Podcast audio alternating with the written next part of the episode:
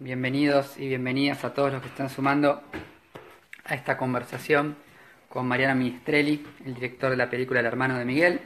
Yo aprovecho mientras tanto, mientras se, conecta Mariano, para invitar a todos a que vean la biblioteca del colectivo de cineastas, que está en www.colectivodecineastas.com, donde podrán ver distintas películas de compañías y compañías del colectivo. Y todos los viernes, esta sería la primera transmisión, todos los viernes vamos a tener eh, estas conversaciones con directores y directoras de las películas que vamos a invitar a que ustedes visualicen. Ahí está, ¿cómo estás Mariano? Bien, ah, para que acomode un poco este especie de grip que me armé.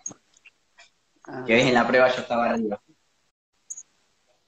Siento, lo que acabo, lo que acaba de ocurrir de esta conexión, siento más o menos que, que estoy en la NASA, te digo. Pensé que no lo iba a lograr. Si le mandamos una foto de esto, eh, el Inca no nos da más subsidio. Ahí, está, ¿verdad? Ahí, acomodé, el celular. Bueno, Mariano, eh, quería, mm, bueno, primero eh, felicitarte por, por la película, por el, por el documental. La verdad que es un, eh, es una, película sumamente interesante, eh, tanto por la historia que cuenta por, y por los medios, digamos, que, con los cuales eh, utilizás para contar la película. Lo primero que me, que me dio intriga y quería que cuentes un poco es cómo, cómo llegaste a esta historia, si vos tenés algún vínculo previo con Miguel, o, con, o, lo conocías, conocías la historia de Gustavo, ¿cómo es que, cómo es que llegaste a, este, a esta historia? Bueno, voy a agarrar el celular con la mano porque tanto preparar esto. Bueno, eh, ahí está. Yo eh, soy amigo del hijo de, Miguel. Eh, jugamos, jugamos al fútbol juntos, básicamente. Y bueno, una vez estábamos así de camino, camino a la cancha y bueno, estábamos hablando de, cuestiones de, de política, de derechos humanos, bueno, y él me dice que estaría bueno que conozca a su papá. No, no me dice porque no me, no me cuenta especialmente la, la, historia del tío, simplemente me dice que, que, sería bueno que charle con, con su papá. Y bueno, eh, en ese momento mi, mi esposa hacía unas, unas charlas así de, debate político, invitábamos gente conocida, qué sé yo. Y lo, lo invitamos a Miguel como para simplemente para, para conocerlo. Eh, y bueno, en un momento de que se arma así de charla, de, presentarnos y todo, eh, Miguel empieza a contar su historia y a contar la historia de, su hermana, digamos. Eh, bueno, nos quedamos obviamente todos muy sorprendidos, no esperábamos su relato. Y cuando termina esa reunión, nos quedamos charlando un rato juntos y Perdón que, voy acercando el, celular. Y me dice, bueno, que él, él en ese momento eh, estaba militando en Hermanos, en la, organización Hermanos. Me cuenta que algo que siempre hablaban con, con, sus compañeros era que, estaba bueno poder canalizar todo eso que ellos venían trabajando en algún tipo de, es? De, situación artística. Algunos estaban a escribir poemas, otros pintaban. Y Miguel, que era bastante cinéfilo, cuando yo le cuento que, bueno, que trabajaba en cine, me, dice, bueno, que si él pudiera haría una película sobre su hermano. Eh, me dio como, bueno, me tiró la pelota a mí, ¿no? De si, me animaba a hacer alguna, alguna película sobre su hermano. Entonces, obviamente le, dije que me dejara pensar un poco, porque, bueno, todos sabemos lo, complicado de hacer una película, ¿no? De que uno se presenta a un concurso, conseguir algo de dinero para, bueno, para pagarle a, las personas que van a laburar con vos. Y obviamente eso es un, por ahí un pedido, me, resultaba un pedido difícil para él, porque, bueno, viste, tenés que transmitirle a alguien que tiene esa necesidad de expresarse, bueno, que hay que esperar, que los tiempos del cine, etcétera. Eh, eh, y bueno, él, no me acuerdo cómo fue la, frase exacta, pero me dijo algo así como, bueno, él estaba hace 40 años esperando, ¿no? no, Los, tiempos que yo le podía decir de, bueno, presentamos el, proyecto, etcétera, eh, no, no, era nada comparado al tiempo que él había, eh, seguía esperando para saber algo de, su hermano. Entonces, bueno, eh, yo me quedé... Sí. No, el documental tiene eh, una apariencia, no sé si eso fue real, realmente fue así o no, como que nosotros vamos siguiendo la, investigación en vivo, digamos, las charlas, en particular una que es sumamente interesante con la persona encargada de, de forense, digamos, como con Pablo Yonto, el abogado, eh, a medida que él iba obteniendo algún tipo de información, eh, ¿esto vos ibas filmando o lo iban reconstruyendo? ¿Cómo fue y cómo fue, digamos, ese, ese acceso a poder eh, seguir con él el día a día del desarrollo de la causa?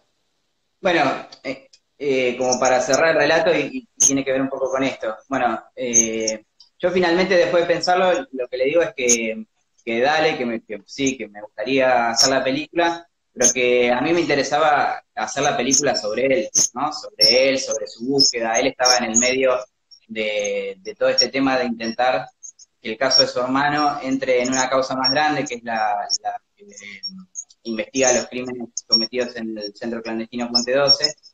Y una primera punta que teníamos eh, de parte de él, y que también se lo había dicho Pablo Yonto, era que eh, él, habíamos encontrado un vecino eh, que recordaba el hecho puntual en donde se lo llevan detenido a Sergio, pero que no se animaba a ir a declarar al juzgado. Entonces, eh, Pablo nos tira como la, primer, la primera punta de decir, bueno, ¿por qué no lo entrevistan? Porque al menos ese testimonio filmado eh, sirve para la causa. Y bueno, por ahí arrancamos.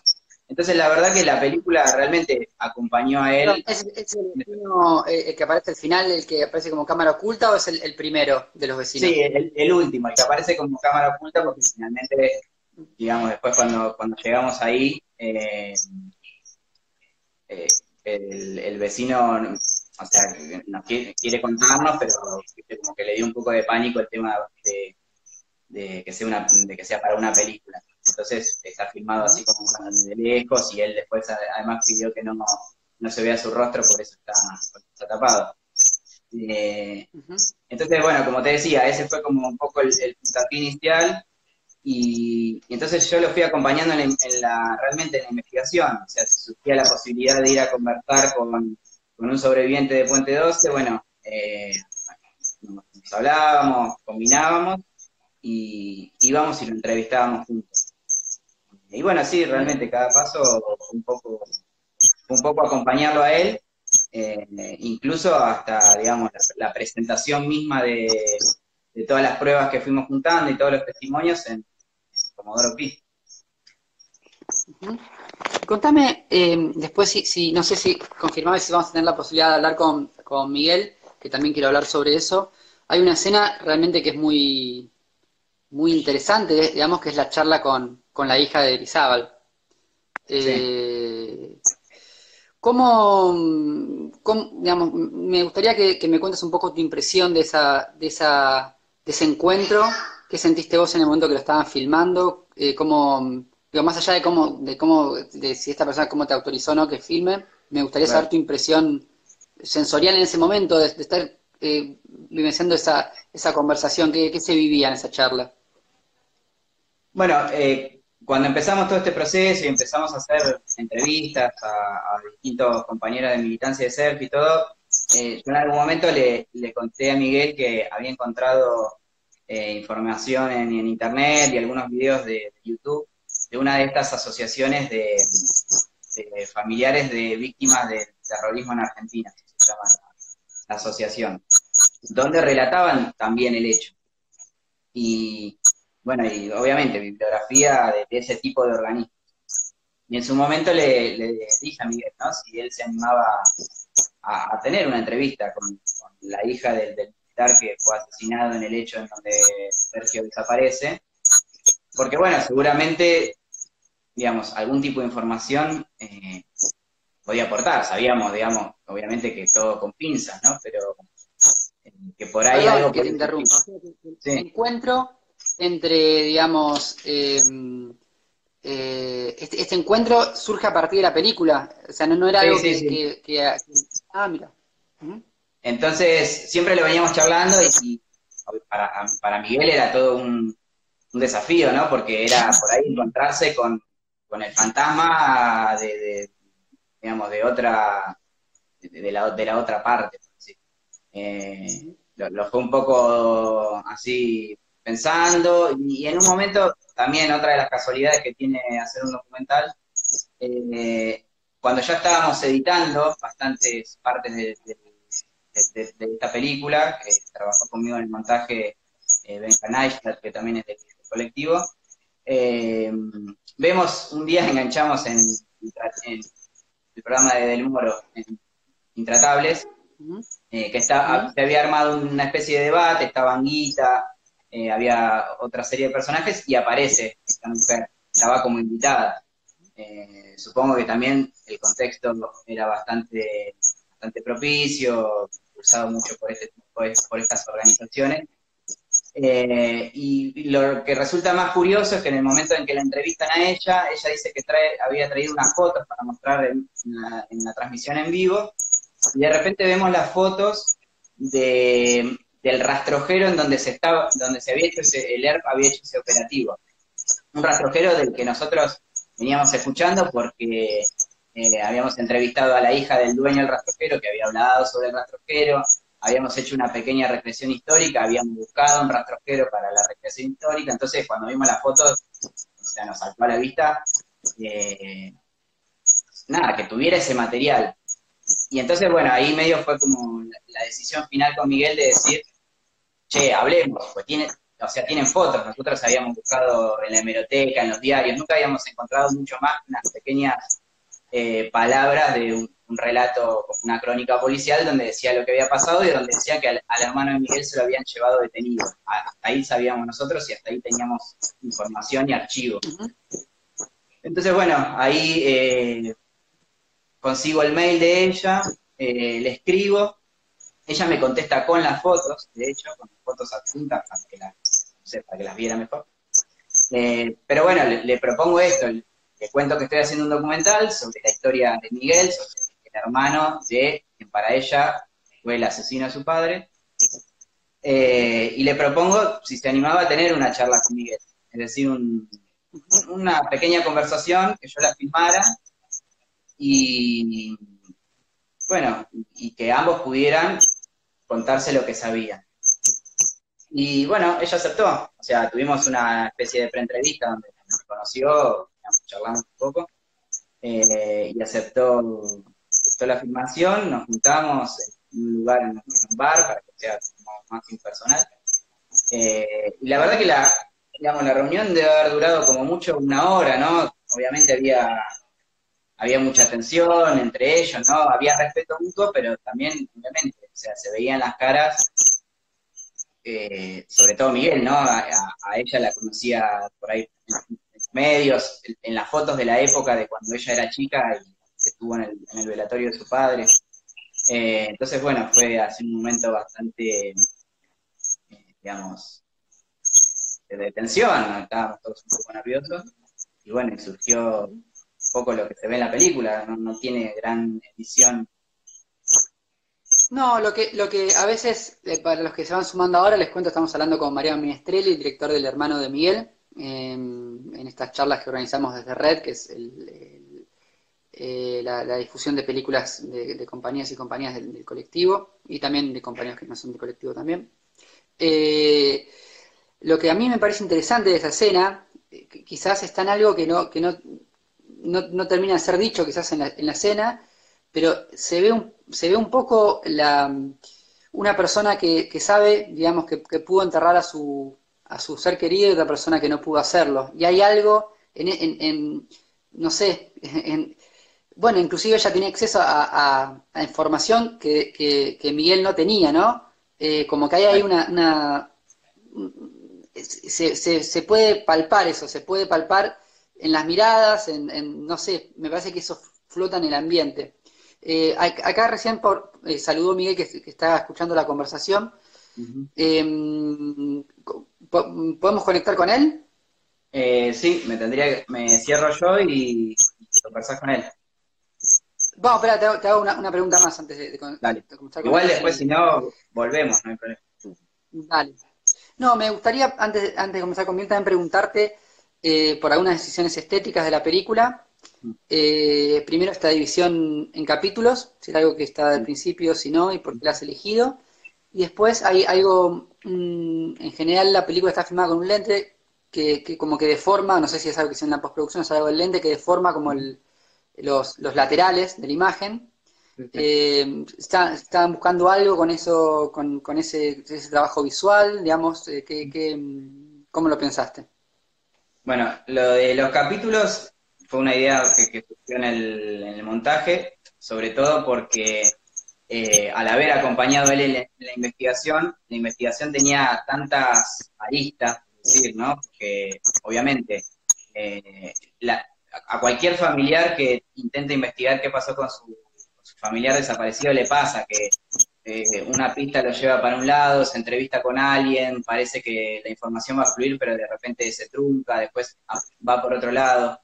Y la verdad que me daba la sensación que la mejor forma de organizar la película, eh, en el buen sentido, ¿no? Porque también, eh, y esto tiene que ver un poco con la motivación de hacer la película, me parecía también que era importante eh, que para nuestra, generación, nuestra generación, digamos, las siguientes a la nuestra, que cada vez se van alejando más de, por ahí, eh, no, alejarse de, del sentimiento, pero sí los, testimonios empiezan a perderse, ¿no? entonces me parecía importante que hubiera algo de claridad en la información que, se exhibía, ¿no? Sobre todo además porque después teníamos la intención de que la película sirviera en la causa habitual. Eh, y después, con respecto a lo que me preguntás de, la filmación, eh, digamos, casi toda la filmación usamos dos lentes nada más. Por un lado, un teleobjetivo, por la idea de, poder retratar las escenas a cierta distancia, las conversaciones que tenía Miguel con otros familiares, también por una cuestión de, de no estarles encima con la cámara, etcétera, pero también evidenciar eh, la distancia que tenía, que tenía yo, al menos como realizador, por ahí con, ¿no?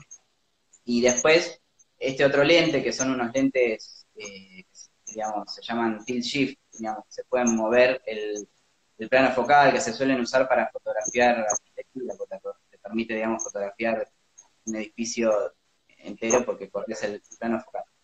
Eh, y esa idea surgió un poco con, con, el director de fotografía, con Sebastián Cardona, porque un poco lo que queríamos contar cuando Miguel fuera recorriendo estos espacios en donde estábamos buscando información sobre su hermano, poder acercarnos a, este sentimiento que, tenía Miguel y que todo el tiempo él nos transmitía, que era como que él iba revelando partes de, un rompecabezas muy confuso, ¿no? Porque era ir a, ir a ver Puente 12, ¿no? Hoy vas a ver Puente 12, que en su momento cuando fuimos a filmar era un, como una especie de centro de entrenamiento para los policías de, las policías locales, en ese caso de La Matanza, con lo cual es un lugar, eh, digamos, donde hubo mucho horror y donde hoy se capacitan policías, digamos, a la paradoja. Y bueno, es, eh, es eso, es un rompecabezas, entrar en una sala donde se supone que ahí había celdas y hoy las tiraron abajo porque, bueno, en un momento, ahora es espacio de la memoria y se tiene que conservar, pero en algún momento obviamente se hicieron sucesivas modificaciones, la investigación, y la idea era un poco transmitir eso que, le pasaba a Miguel. Bien, clarísimo, y, se percibe eso que sí, es sumamente interesante. Em, bueno, sería bueno ahora eh, hablar un poco con Miguel, el, protagonista de la película.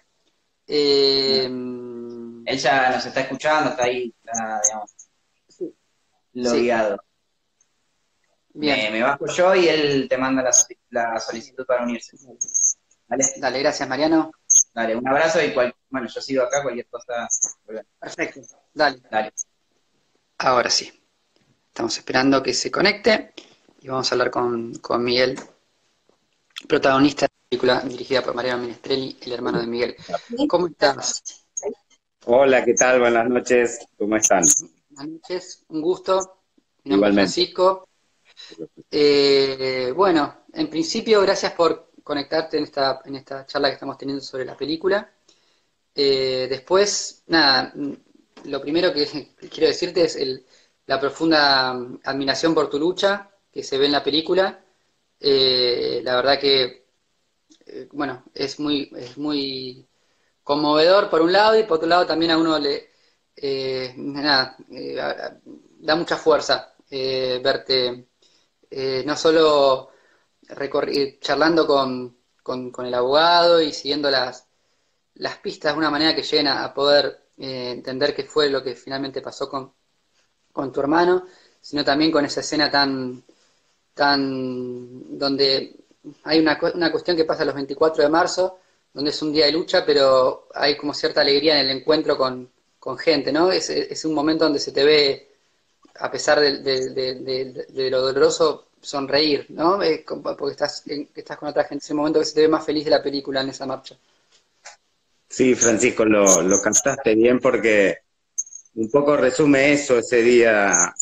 O sea, si bien la memoria son todos los años, todos los momentos, el, el 24 de marzo es, eh, es un momento de, donde uno a una, a una corazones, marcha junto a, a la bandera de los 30.000, eh, es como poder expresarlo, poder, eh, poder salir ahí a, a compartir eh, codo a codo y es una buena observación de que, que está bien captado por, por Nito, ¿no? Mariano eh, hizo, hizo un trabajo maravilloso en cuanto a, a, cómo recepcionó las cosas que, le, le dije, las cosas que viví, eh, cómo lo, lo convirtió en su mirada eh, de, joven cineasta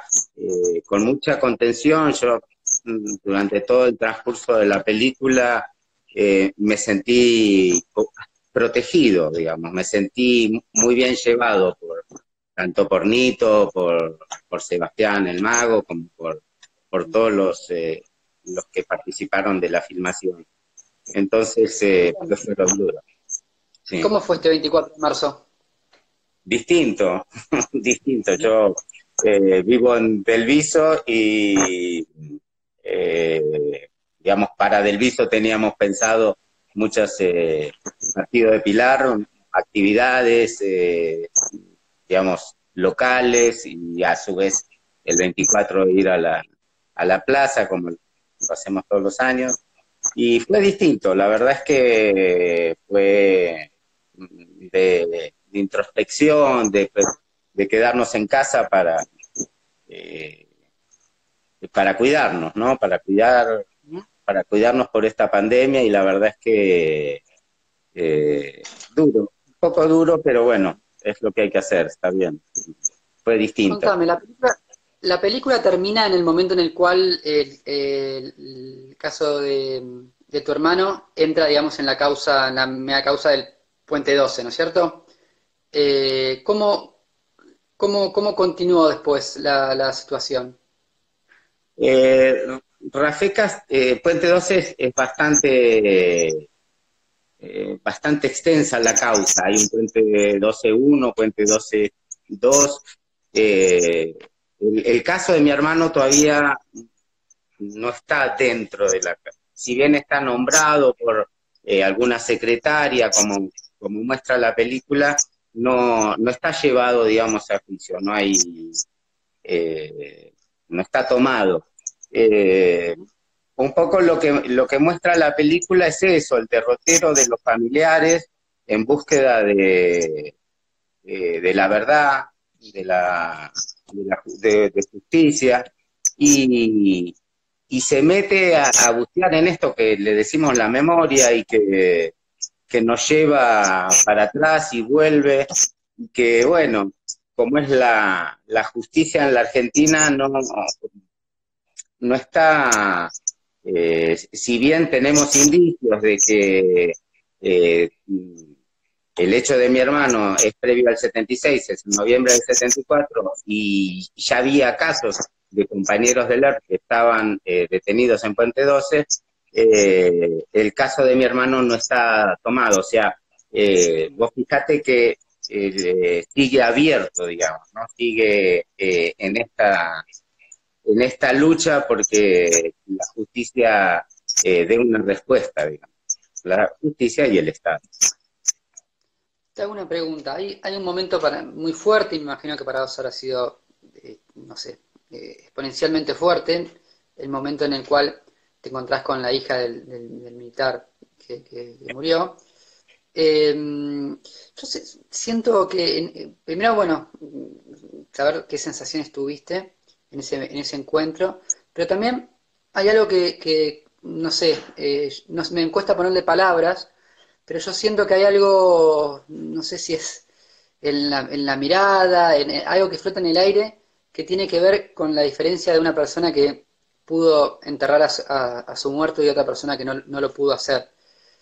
¿Vos sentís, sentiste algo de eso en, ese, en ese, ¿le puedes poner palabras a esto que estoy mencionando? ¿Lo, viviste de esa manera? Sí, sí, es, es tal cual, digamos, son, eh, eh, son dos posiciones. Eh, primero, el, ese encuentro flotó en la, en, mientras duró la, filmación, eh, porque era un anhelo de Nito. Yo tenía mis dudas, no lo veía tan cercano, eh, no lo veía tan que pudiera ser productivo para la causa, consulté con Pablo, consulté con eh, internamente, bueno, hasta que Nito logró ese encuentro. aquellos que dicen que esa lucha fueron dos bandos o que que representan dos sectores, no son eh, dos sectores en, en, igualdad, digamos. Yo, eh, yo estaba mm, en, esa época sin, poder tener ninguna eh, ninguna información, se presentaban a corpus, se buscaba comisarías, hospitales, pero nosotros desconocíamos el, paradero de mi hermano. Y y todos esos cuarenta y pico de años que, que, pasaron, seguimos dentro de esa incertidumbre. Y, nosotros, eh, y bien se han hecho reconocimientos, como han sido todas las luchas que, llevaron a, cabo los organismos, y, se han obtenido eh, reconocimientos, eh, el Estado sigue en deuda, o sea, el Estado sigue sin querer, eh, como tomar el, sin querer o sin poder, tomar el todo por las astas y un, poco los familiares de los militares, bueno, se, digamos, se cubren en eso, ¿viste? Se cubren y ella puede estar enojada por, por la historia, pero, digamos, no, no está en igual eh, igualdad de condiciones, digamos, no, eh, yo no tengo un lugar donde, donde saber qué pasó con, con mi hermano.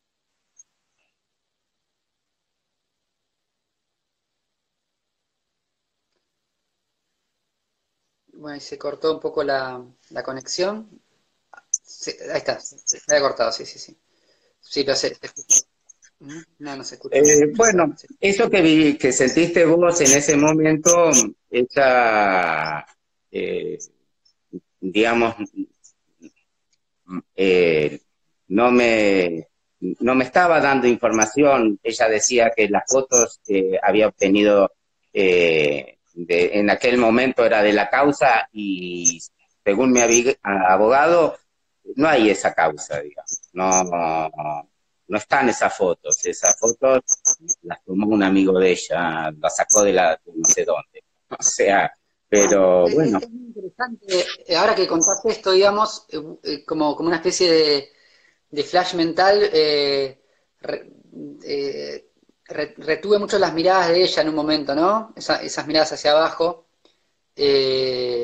Como que hay algo ahí bastante poderoso que capta el cine que tiene que ver con las miradas, que me parece que de alguna manera cuenta esto que vos estás diciendo, sin, eh, digamos, eh, sin, estas palabras, pero lo cuenta con la mirada, no sé si se entiende lo que estoy diciendo. Sí, aparte el sentimiento era eso, o sea, cuando hablábamos de ese momento, de, ese 19 de noviembre a la, tarde, 19.45 creo que era, 17.45. Eh, eh, mi hermano venía y después con el rastrear, yo sé que ese rastrojero pertenecía a un compañero de él que, viste, o sea, yo también tenía datos que ella no manejaba, o que sí maneja, pero no, no dijimos ninguno O sea, eh, fue, fue una charla donde por ahí lo había todo un subtexto, había toda otra realidad que no salió a la, a la luz, digamos, ¿no? Ella decía que, ese rastrojero lo manejaba mi hermano, digamos, ese rastrojero era de otro compañero que desaparece el año siguiente y que seguramente manejaba, pero no sabemos, son hipótesis, son eh, deducciones a cuarenta y pico de años. Entonces, eh, igual que un, coche Ford que queda detenido atrás del rastrojero. Eh, la verdad es que e, esa parte de la película que refleja esa historia tan, tan fuerte de la Argentina, digamos, no sé qué pasará a futuro, cómo se, cómo se irá desarrollando, desenvolviendo, pero algún día sería bueno que, eh, que podamos tener un poquito más eh, cerca la verdad, digamos, para poder vivir mejor, para poder, eh, digamos, saber qué, qué pasó con, nuestros compañeros. Sí, sí, sobre todo en este periodo que no es tan investigado, ¿no? Previo al, al golpe, ¿no? Sí, Rafael que es el, juez que, tiene la, causa, es el que se animó a, tomar fuera de lo que fueron los eh, eh, la triple A, digamos, los asesinatos, porque la triple A por ahí no tomaba detenidos, eh, a tomar algunos casos previos al 76. Y, bueno, esperemos que algún día eh, tengamos memoria, verdad y justicia. Te hago la última, la última pregunta. Me contaba Mariano que, quizás la primera propuesta de la película surgió de vos. ¿Por qué querías hacer una película sobre, sobre esto? Yo, digamos, eh, en, lo que es el, recorrido de un familiar y que ha, eh, y que ha padecido, yo Mm, previo al 74, eh, tengo como seccionada mi vida. No eh, hay un, pre-74 y un post, que aprendes a vivir eh, como mutilado y aprendes a vivir con, con esas heridas que, que uno trata de cicatrizar. Pero los recuerdos a veces, eh, cuando uno bucea en la memoria, eh, se confunden, eh, no siempre los puede traer al, presente con, veracidad. Y me parecía que, filmar testimonios era un poco sacarme esa mochila, ¿no? No estar, no estar tantos años con, ¿qué fue lo que me pasó cuando, cuando se parió esta, esta película?